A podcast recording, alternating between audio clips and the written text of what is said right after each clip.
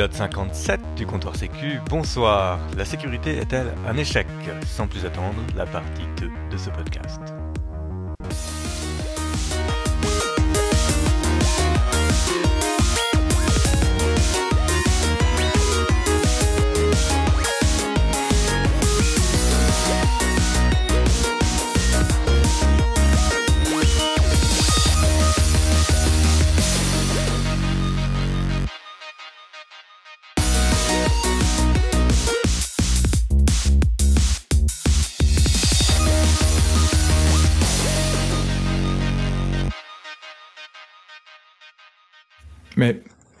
On parlait d'audit de, pentest sur des réseaux internes. On va prendre un, cas très simple. Enfin, je sais pas si vous faites du pentest, hein, mais moi j'en ai fait pendant 20 ans. Euh, il y a 20 ans, tu arrivais, tu étais des domaines admin en 4 heures. En 2021, tu arrives, tu es domaine admin en 4 heures. Donc, si après 20 ans de pentest, le résultat est toujours le même, on peut peut-être imaginer que ça sert pas à grand-chose peut-être que le, le, on, traite les causes mais pas les effets quoi. Bah, peut-être que vous avez une expérience différente, hein, je sais pas, mais j'ai l'impression quand même que les défenses se sont améliorées, les outils se sont améliorés tout autant, et surtout les failles structurelles dans les réseaux n'ont jamais été corrigées. Et donc des, des, vieilles techniques qui existaient déjà au début des années 2000 continuent à fonctionner avec quelques bits d'options en plus et quelques complexités en plus parce qu'il faut encapsuler dans du chiffrement ou du, SSL. Mais à la fin, euh, euh, on, fait, on refait éternellement la, même chose dans les mêmes architectures. Et si le ransomware marche aussi bien, c'est parce que toutes les architectures sont quasiment identiques. Tous les réseaux d'entreprise ou tous les services web sont quasiment identiques dans la manière dont ils sont implémentés, dont ils fonctionnent. Donc en fait, une technique qui a marché à un endroit va marcher partout pendant dix ans. Ouais, après effectivement, ça dépend dans quelle mesure euh, tu peux faire évoluer le système d'information vulnérable. Là, il y a, y a, deux bloqueurs. Il y a la DSI qui est sous l'eau, qui peut pas faire bouger son système. Et puis il y a le euh, j'ose pas euh, faire quelque chose. Et si on a autant de macros d'activer aujourd'hui, que les settings sont pas positionnés au moins sur euh, si ça vient d'internet ça s'active pas, c'est parce que les gens ont peur. Ils ont, ils ont peur de faire, ils pensent que c'est pas possible et du coup ils ne font pas. Alors que ça marche. C'est le moment de sortir un petit N'ayez pas peur. Non abbiate paura. Aprite, Bon, mais alors comme on peut pas faire évoluer nos infrastructures, euh, du coup on va les protéger en mettant des outils dessus, non? Je, je fais tourner la table parce que j'ai l'impression que tout le monde est un peu de mon avis, donc je vais vous laisser vous acharner sur les outils de sécurité. Mais ils sont bien ces outils de sécurité. Euh, ils bloquent des zéro day. C'est marqué sur l'étiquette. Euh, bon, euh, si on prend les, les EDR, euh, ils ont quand même permis de bloquer des choses un, peu louches. Par exemple, Word qui lance un truc bizarre, qui va lancer du PowerShell, bon, ben ça va kill et puis ça, ça va quand même protéger d'une activité malveillante. Jusqu'au moment où le support envoie des scripts aux utilisateurs par mail et disent ah non non mais faut que ça tourne. Hein. Et là, tu commences à avoir des exceptions dans les EDR sur du PowerShell démarré par Outlook. Voilà, on a des outils qui peuvent faire des trucs bien, mais dont la configuration peut être euh, déjà dévoyée euh, par euh, les équipes sécu. Moi, déjà, il y, a, deux points. C'est que les solutions techniques, il faut déjà avoir des gens derrière pour s'en occuper. Parce que très trop souvent, les gens bah, qu'est-ce qui s'est fait péter comme ça alors qu'ils avaient installé un FireEye deux mois avant et qu'il y avait des alertes qui, qui venaient dans tous les sens, ils avaient juste pas regardé le log. Je veux dire, c'est un classique quoi. Les gens ne prennent pas le temps de correctement configurer le truc et après de suivre les alertes et de les trier.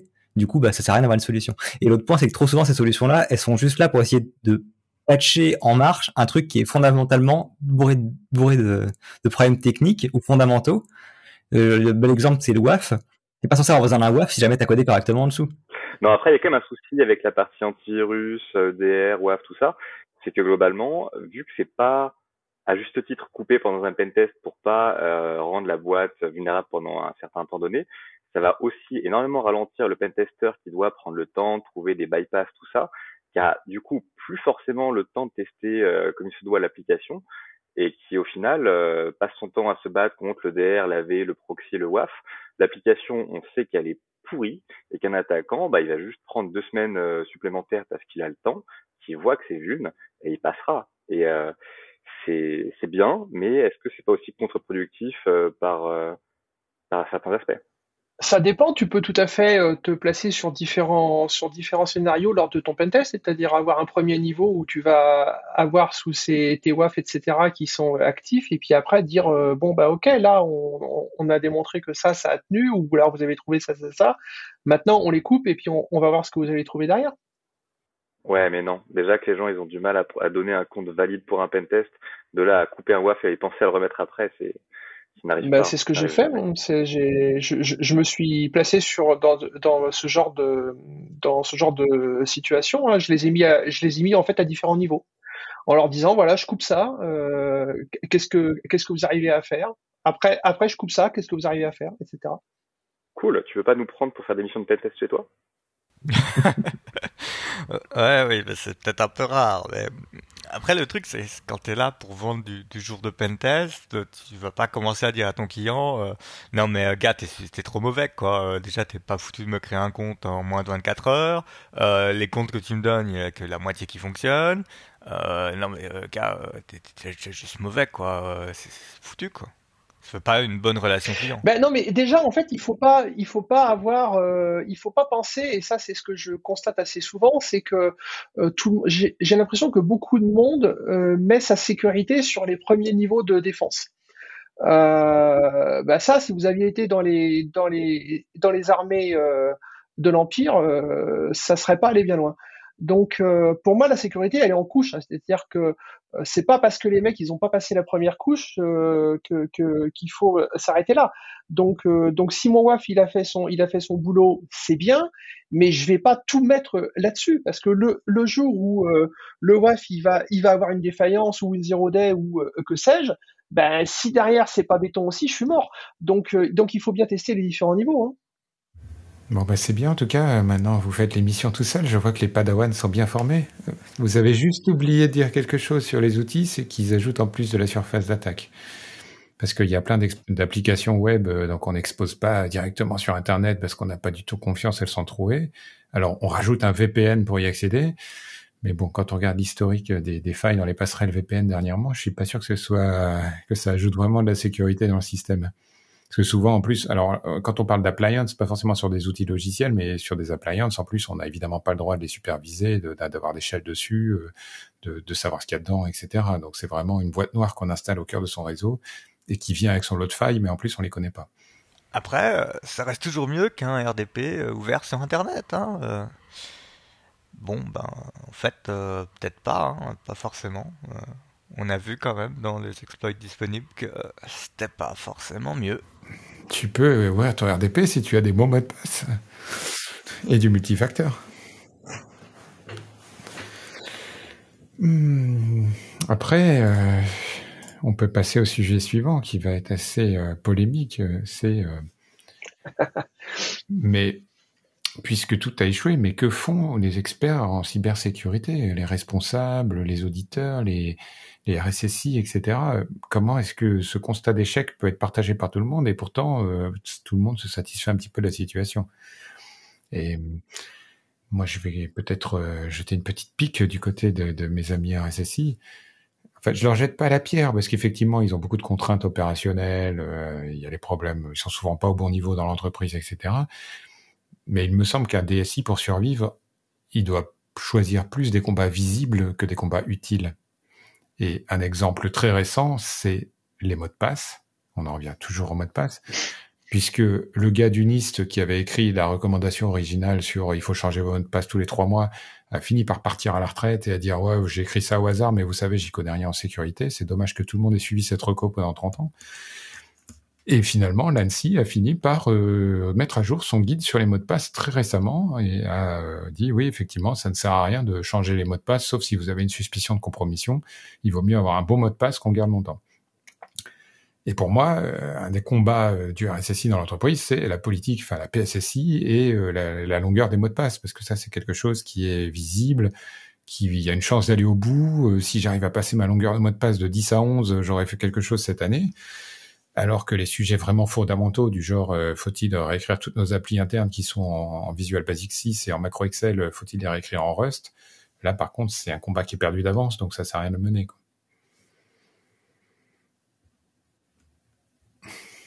Silence de mort, mais je sais pas s'il persistera en montage. Ouais, ouais, ouais, bah, on cherche le positif, quoi. Hein, euh. Est-ce que vous avez un exemple de RSSI qui a choisi un combat d'envergure, par exemple, plus aucune authentification sans MFA, sur tout périmètre, et qui a mené ce combat avec succès Bah, déjà, le RSI, c'est pas un super-héros, hein. Donc euh, très souvent, euh, il est déjà hyper content d'avoir enfin un début d'oreille attentive de la part de la production. Il va commencer par les petites choses qui sont entre guillemets des, des succès sur lesquels ils vont pouvoir se gargariser ensemble, plutôt que les lancer sur un projet qui finira jamais. Il veut pas, à mon avis, faire couper son budget par trois euh, dans les cinq années qui suivent derrière. Donc c'est souvent ça le problème, c'est-à-dire que le RSSI pour qu'il soit, pour moi, pour qu'il soit efficace, faut qu'il soit soutenu. Et faut pas espérer ça, faut pas espérer que ça vienne de la part des autres départements. Maintenant, on va peut-être avancer un peu sur la, suite de de, la présentation. Mais pour moi, il faut une aide, euh, tu vois, un petit peu d'un organisme tiers, tu vois, qui, qui pousse un peu les boîtes à prendre leurs responsabilités.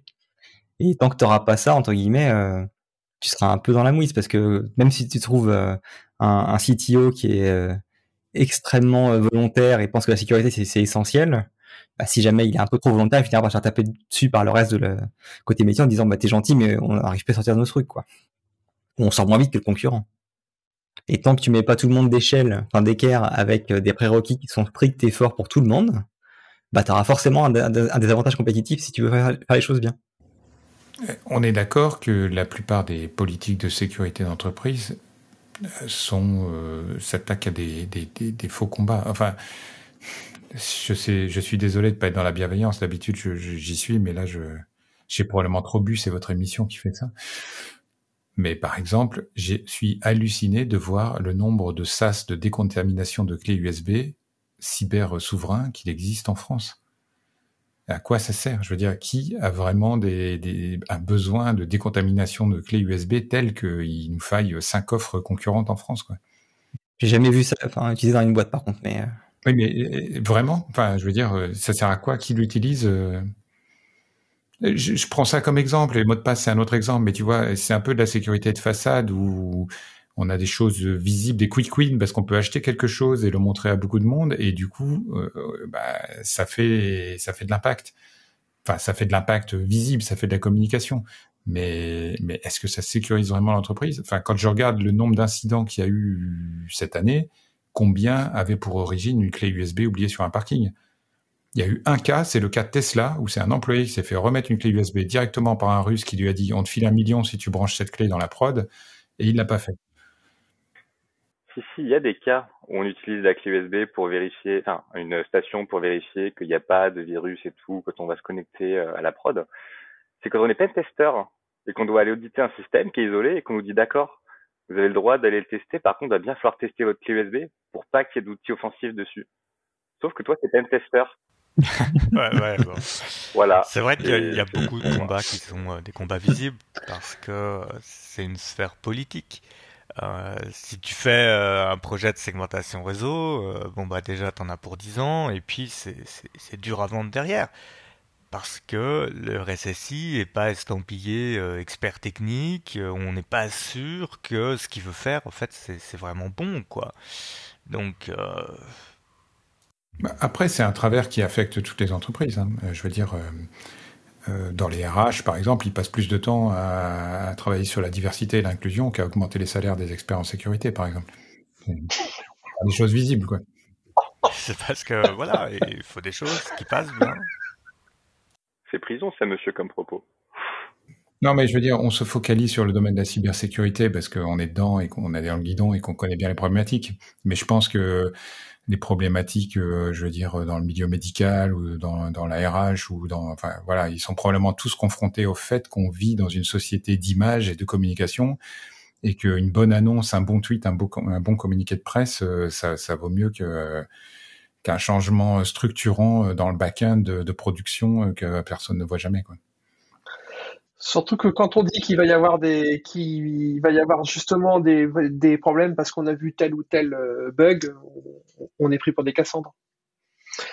Mais quel est le pouvoir d'un RSSI dans vos boîtes par rapport, euh, par rapport au métier ou par rapport à la, ou par rapport à la direction générale? Est-ce qu'ils ont un vrai pouvoir? Moi, il n'y a pas de RSSI. Chaque personne qui lance un produit ou un service, enfin chaque équipe qui maintient un produit ou un service est responsable de sa sécurité. Et il y a une fonction sécurité qui fournit du service interne et qui peut aider les gens. Mais il n'y a pas un mec dont on va faire sauter la tête euh, si jamais il y a un problème dans un service. Clairement. Sinon, on dédouane les gens et puis après, ils se permettent de faire euh, c'est pas mon code, c'est pas mon problème ou euh, c'est mon code, mais c'est pas mon problème quand même. Morgan Non, je, je réfléchissais, je sais pas comment caler ça, mais je réfléchissais au problème de entre guillemets, les, les, les, boîtes ne savent pas ce qu'elles veulent. En tout cas, elles n'affichent pas ce qu'elles veulent clairement.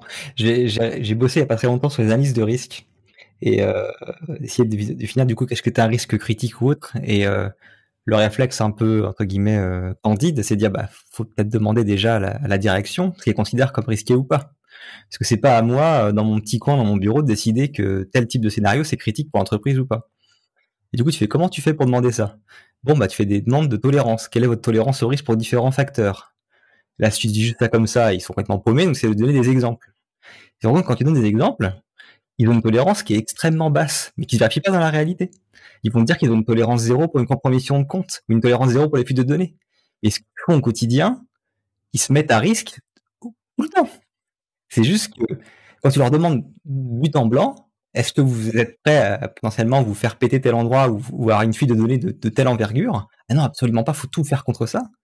Et au quotidien, quand tu demandes les choses qui sont des mesures qui sont euh, au niveau de moyens dont tu as besoin pour pouvoir atteindre ce genre de niveau-là, qui de toute façon est quasiment inatteignable, là, il n'y a plus personne. Donc il y a certaines dualités, enfin ils pas vraiment ce qu'ils veulent en fait, c'est-à-dire que ils ont euh, une utopie dans la tête sur euh, ce qu'ils aimeraient que ça se produise, mais sans rien payer ou sans faire de, sans faire de changement au niveau de la production. Donc à partir de là, je veux dire, c'est la même euh, problématique que quand tu parles de vous êtes prêt à accepter combien de temps de downtime? Zéro. Ok? Oui, c'est un très bel exemple. Ouais. C'est ça, c'est pareil en fait. Et après, ils sont pas prêts à tester euh, en réel les restaurations de système. Oui, et surtout, ils sont pas prêts à mettre à mettre en place euh, la caillasse qu'il va falloir pour pouvoir atteindre cet, cet objectif qui de toute façon est, est inatteignable. du coup, on vient de, de, bien remonter notre problématique et la repousser sur le top management. Euh, excellente démonstration de comment ne pas traiter ces problèmes. Euh, en fait, je crois qu'il faut pas euh, revenir, faut pas remonter avec des problèmes, faut remonter avec des solutions. Tu lui dis, euh, voilà, vous voulez downtime zéro, ça vous coûte un million. Euh, vous voulez 99,999 de, de, SLA, ça vous coûte 100 000. Et vous voulez 99% de SLA, bah, ça vous coûte 1000. Et maintenant, cochez une des trois cases. Et faites le chèque. Bon, en parlant de chèque, d'ailleurs, est-ce qu'on peut payer des gens pour faire tout ça? Ça améliore la sécurité? Si on fait faire par des stagiaires, c'est de meilleure qualité, non? Parce que tout ça, c'est plus frais dans leur tête. Ils sortent d'école, euh, ils codent encore propre. Euh. Ouais, ils ont été euh, super bien formés à l'école. Quand ils arrivent en entreprise, ils sont, ils sont enjoués hein, de, découvrir tout, tout, ce monde merveilleux, à commencer par des OS dont ils n'avaient absolument jamais entendu parler. Le point, c'est sur l'externalisation, les, prestataires, euh, etc. Est-ce que finalement, euh, bigger is better? Et quand on a quelqu'un qui n'a que des experts en sécurité chez lui, est-ce qu'il va, est-ce qu'il va faire un meilleur travail ou pas? Son intérêt, c'est quand même de faire du business. Euh, c'est un peu la, même problématique que, Tonto. Si on prend les MSSP, le but d'un MSSP, c'est d'opérer un SOC, potentiellement de gérer tes EDR, tes machins, c'est fantastique, et puis de, détecter des, intrusions ils vont monter euh, des usines à gaz euh, pour couvrir ce que finalement t'as pas changé dans ton infrastructure, pour couvrir ton AD qui est pas sécurisé, ton autre machin qui est pas sécurisé. Est-ce que son but, euh, c'est vraiment que tu traites ton AD, que, que tu traites l'autre truc? Ben, En fait, de te laisser le temps de traiter tes vulnérabilités, ou est-ce que son but, c'est plutôt de maintenir son service? En disant euh, bah, vous voyez vous avez mis euh, des nouvelles apps qui sont vulnérables euh, bah, il nous faut plus de monde pour les couvrir et faire plus de chiffres Ouais, c'est même plus, c'est même plus basique que ça. Les boîtes, euh, les boîtes à viande, leur intérêt, c'est de te placer un maximum de mecs. Donc, euh, t'en as un qui rentre, euh, il, il fout le pied dans la porte. euh, derrière, ils vont se, se, se reproduire comme des euh, gremlins. Donc, enfin, leur intérêt, c'est pas que, c'est pas que tu progresses. Hein. Bien au contraire. Bah, t'en as peut-être qui existent, hein, qui, qui poussent dans ce sens-là. Les petits, avant qu'ils, avant qu'ils deviennent gros ou avant qu'ils se fassent bouffer par un gros, oui. De toute façon, après ça, c'est pas un problème propre à la sécurité. Je veux dire, c'est n'importe quel service manager, il y a un conflit d'intérêt entre euh, ce qui est bon pour toi et ce qui est bon pour son business. Je veux dire, tu prends un service desk, trouve-moi un service desk qui va faire l'initiative d'automatiser certaines tâches pour pas avoir besoin de plus de ressources de leur côté. Ça n'arrivera pas. Il va juste faire ce, qu'il te, ce que tu lui demandes, au maximum manuel, pour assurer un workload maximal. Enfin, je veux dire, c'est tout. C'est et c'est quasiment impossible de s'en prémunir avec des accords contractuels parce que, enfin, comment tu veux mettre ça en amont, quoi? Non, non, un bon service desk, il te fait payer au ticket, il automatise un max, comme ça il y a moins d'employés, mais il te fait quand même payer le même prix. Dans tous les, dans tous les cas, tu te fais baiser, quoi. C'est bien vrai. Alors c'est dingue, mais je vais quand même dire que c'est pas un échec pour le coup. Non, vous m'obligez à prendre le contrepoint et effectivement, je pense que les, les petites boîtes, les petites boutiques de pentest avec deux trois personnes motivées euh, font des audits extrêmement pointus et vont aller très très loin dans les produits, par exemple parce qu'ils sont jeunes et motivés. Oui. Après, est-ce que ça sert à quelque chose d'entièrement défoncer un produit alors que toi tu voulais juste un pentest entre guillemets de compliance? C'est une autre question à laquelle on a déjà répondu. Mais effectivement, à partir d'une certaine échelle, euh, je ne sais pas si euh, l'intérêt de tous les offreurs de services ou de solutions est- est-il vraiment de régler de manière définitive le problème de la cybersécurité?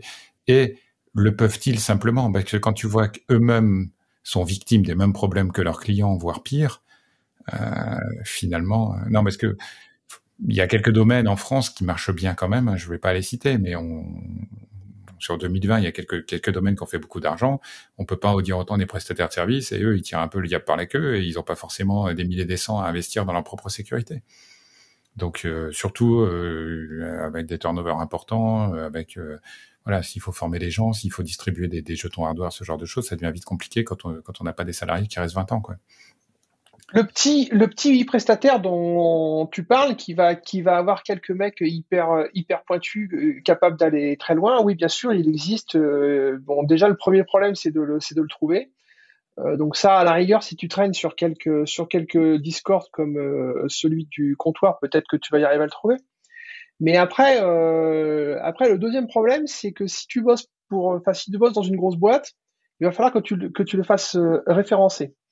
Et là, ça, c'est pas gagné. Donc, du coup, tu pourras pas bosser avec. Ok, donc je pense que le sujet est clos. Merci d'avoir contribué. J'ai- Enlevez-moi ce petit sourire. Non, mais si je résume ta pensée, les, les mécanismes de sélection du marché font que seuls les mauvais survivent à la fin. Mais c'est du, du- c'est du euh, darwinisme, non? Inversé, ouais. Je sais pas. Peut-être que les dinosaures étaient le summum de l'évolution et que, étant euh, énormes et inattaquables par, par, par d'autres bestioles, il a fallu une météorite pour tous les détruire et repartir de la feuille blanche et avoir un nouveau système euh, qui était plus basé sur des individus euh, frêles mais beaucoup plus nombreux et mieux organisés. Euh, le too big to fail, on a déjà essayé, on a eu des problèmes. Hein, je crois. On n'était pas censé parler de sécu à la base, que là on peut partir en débat philosophique, mais je suis pas sûr que le public soit le même. Donc on peut on peut passer à l'autre à l'autre extrémité du spectre justement tous ces consultants, ces auditeurs, ces pentesters, ces opérateurs SOC niveau 1, etc. Euh, Qu'apprennent-ils dans les conférences de sécurité? Est-ce que les conférences de sécurité sont un lieu où se crée de l'intelligence? Enfin, je te parle de conférences, mais ça peut être meet-up, euh, symposium euh, et autres. euh. On en connaît qui collectent euh, des goodies. C'est sans doute euh, ce qui retire le mieux de, de là où ils vont. Est-ce que ce serait pas plus l'endroit pour réseauter, trouver des gens intéressants, partager des projets? C'est pas forcément pour la technique pure, apprendre ou enseigner, mais trouver des gens qui ont le même centre d'intérêt pour ensuite faire des projets stylés. Moi, je suis d'accord. Moi, les conférences, il n'y a plus que le réseau qui compte. Hein. Le reste, euh, généralement, ça rentre par une oreille, ça sort par l'autre. hein. Moi, j'aurais tendance à penser quand même que les conférences euh, induisent du biais de confirmation. C'est-à-dire que tout le monde vient avec les mêmes problèmes et espère trouver euh, quelqu'un qui qui, apporte du sang neuf, qui a une idée géniale et qui a fait quelque chose chez lui, enfin ce qu'on appelle les échanges de pratiques ou je sais pas comment les retours d'expérience, les rétex, enfin peu importe comment on les appelle. Mais en pratique, en fait, bah, tout le monde s'observe, les idées sont peu nombreuses, les solutions sont encore moins nombreuses, et finalement, tu repars de là et tu dis ah mais euh, tout le monde a les mêmes problèmes et personne n'a la solution, donc finalement je suis à l'état de l'art. Je suis pas forcément d'accord. Hein. Et pour le coup, des fois, tu as même l'effet inverse. C'est-à-dire que c'est un peu l'effet, euh, un peu comme les sujets de recherche. C'est-à-dire que c'est pas vendeur de dire qu'on a essayé ça et ça a pas marché. Donc, ce que tu as, c'est uniquement les gens qui ont un, un projet qui a réussi, qui préfèrent de l'étaler. Des fois, d'ailleurs, en édulcorant un petit peu pour que ça ait l'air encore plus réussi que, que ce qu'ils avaient, ou alors en, en jolivant les défaites. Hein. C'est, comme euh, quand un RH te demande quels sont tes trois défauts, généralement, euh, c'est que t'es trop consciencieux, quoi, tu vois. Donc euh, généralement les gens en implantation c'est pareil, tu vois, ils disent ouais on n'a pas fait assez bien à cet endroit-là, mais les vrais échecs où ils ont galéré c'est pas forcément affiché. Et du coup t'as tendance à avoir une vision un peu biaisée de euh, les gens le truc absolument géniaux chez eux, essentiellement c'est pas juste ça qu'ils ont eu en 5 ans. Euh, moi il y a des confs où, j'apprends des trucs, tu vois, quand quand tu arrives dans un nouveau domaine, moi j'ai débarqué dans, dans, le monde du forensique, en plus avec le Covid on a eu une ouverture de conf US euh, où bah t'allais pas parce qu'il fallait prendre l'avion, il fallait payer la conf. Cher. Et euh, là-dedans, bah il y a, y a, des choses euh, que tu apprends. Alors, c'est sûr que si ça fait 10 ans que tu fais du forensic, bah, tu n'apprends pas grand-chose, voire, voire rien.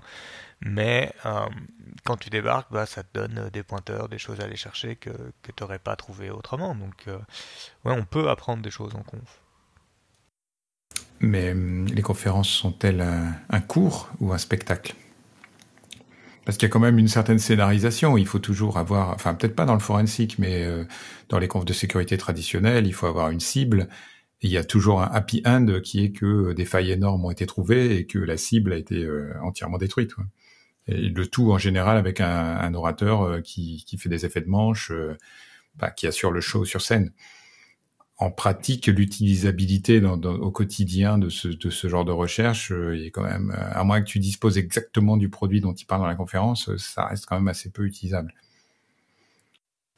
Et effectivement, j'ai pas eu la même qualité au sens c'était meilleur dans les confs forensiques que sur d'autres confs de sécu où j'ai pu aller. Donc il y a, y a peut-être des domaines qui sont épargnés.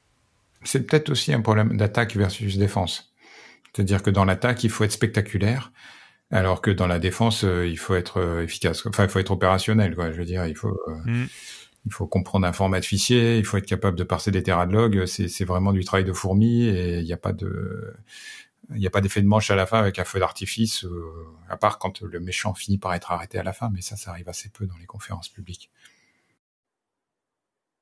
Quand tu dis qu'il faut être spectaculaire en attaque, est-ce que tu veux dire qu'il y a un gros problème d'ego dans la cybersécurité française? Non, je parle de la cybersécurité mondiale. De nombreux experts en sécurité euh, sont morts d'overdose, euh, sont... Euh, enfin, je sais pas, tu veux qu'on parle de John McAfee ou... pas mal, je pensais pas à ça. On a plus, enfin, on a vraiment nos petites stars françaises avec de, je sais pas comment dire ça. Certaines personnes qui ont un ego conséquent qui disent oh mon dieu, l'ego est vraiment un problème. Non, ça, je vous rappelle rien. Je peux pas me prononcer, je suis dans la bienveillance. D'accord, très bien. On se caresse dans la. Mais oui, l'ego est un problème. Et il y avait, sans tomber dans la philosophie de comptoir, il y avait une analyse très bonne du mythe de Newton, euh, du gars qui invente la gravitation en se prenant une pomme sur la tête, qui était un mythe euh, très utile euh, au début parce qu'il y avait beaucoup de progrès individuels. Enfin, la recherche a beaucoup progressé grâce à des génies, mais dans la complexité du monde d'aujourd'hui, tout se fait par équipe. Et du coup, quelqu'un qui a de l'ego, un génie, quelqu'un qui va venir avec une nouvelle idée, en fait, c'est plutôt un frein dans une dynamique de groupe où tout le monde doit être efficace, remplaçable, où les gens veulent pouvoir partir d'un incident et revenir deux jours après, et le boulot a été fait à leur place, etc. Et on vit dans un monde tellement gros et tellement complexe qu'en fait, le, mythe du héros solitaire ne nous est plus d'aucune utilité. Et au contraire, il faut des gens humbles, capables de travailler en équipe et de, de faire le taf sans se mettre en avant, quoi sachant communiquer avec les autres, etc. Et ça, euh, malheureusement, euh, on n'est pas encore complètement passé dans ce modèle-là, quoi. En tout cas, dans la sécurité offensive.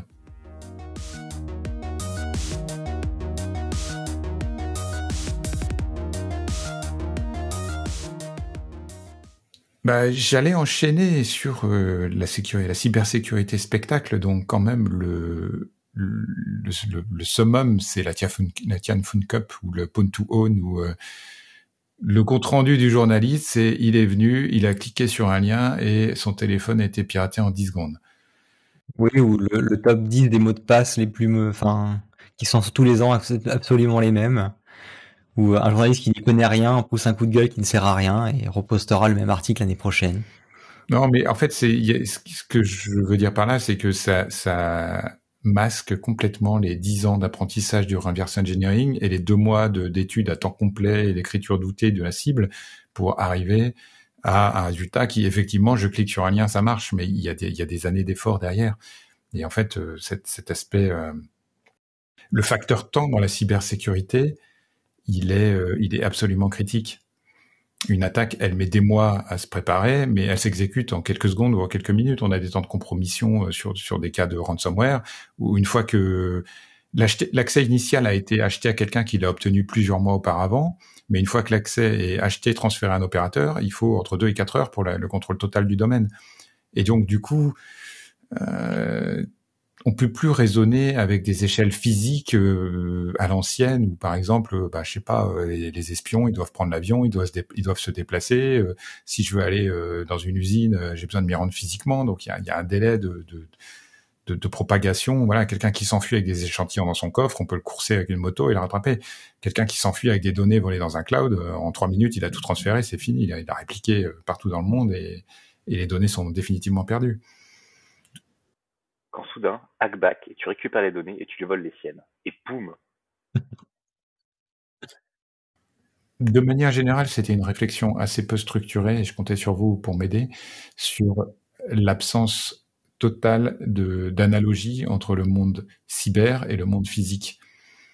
Et, qui se décline à plein de domaines. Hein. Les gens qui disent il faut que les données soient physiquement hébergées chez nous, par exemple, ça, ça mappe une géographie physique sur une géographie logique qui, qui, n'a juste pas de sens.